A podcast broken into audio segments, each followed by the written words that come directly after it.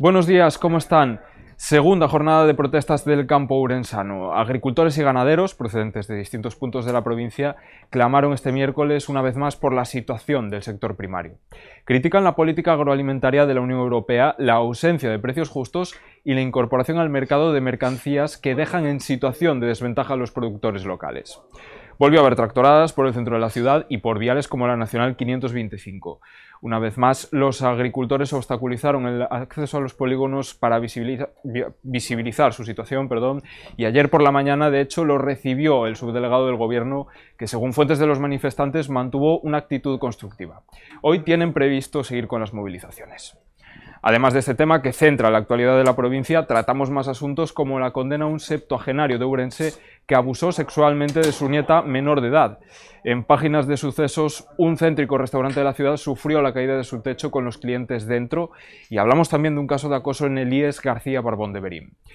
Nos vamos de cibercafés, cambiando de tema. Sí, de cibercafés porque todavía queda uno en la ciudad y aunque algunos puedan pensar que se trata de una reliquia, este negocio continúa abierto. Nos lo cuenta Noelia Paz. La lealtad de la clientela del barrio y la especialización en arreglos tecnológicos han hecho posible que el negocio familiar nacido del boom tecnológico de los 2000 siga existiendo en la localidad. Un verdadero ejemplo de la frase reinventarse o morir. Más asuntos. Las villas y pueblos de la provincia se preparan para capear la borrasca Carlota y reconfiguran sus programas de entroido ante la llegada de la lluvia. Por otro lado, la llegada de inmigrantes evita el desplome del padrón de Obarco, con la pizarra y la hostelería como principales reclamos para la llegada de nuevos habitantes. En deportes, analizamos al Betis, el próximo rival del COP. Los ourensanos jugarán en Sevilla mañana a las 8 y media de la tarde. Y cerramos este café con la triple nominación de cinefilia en los, premios Mestre Mateo del audiovisual gallego.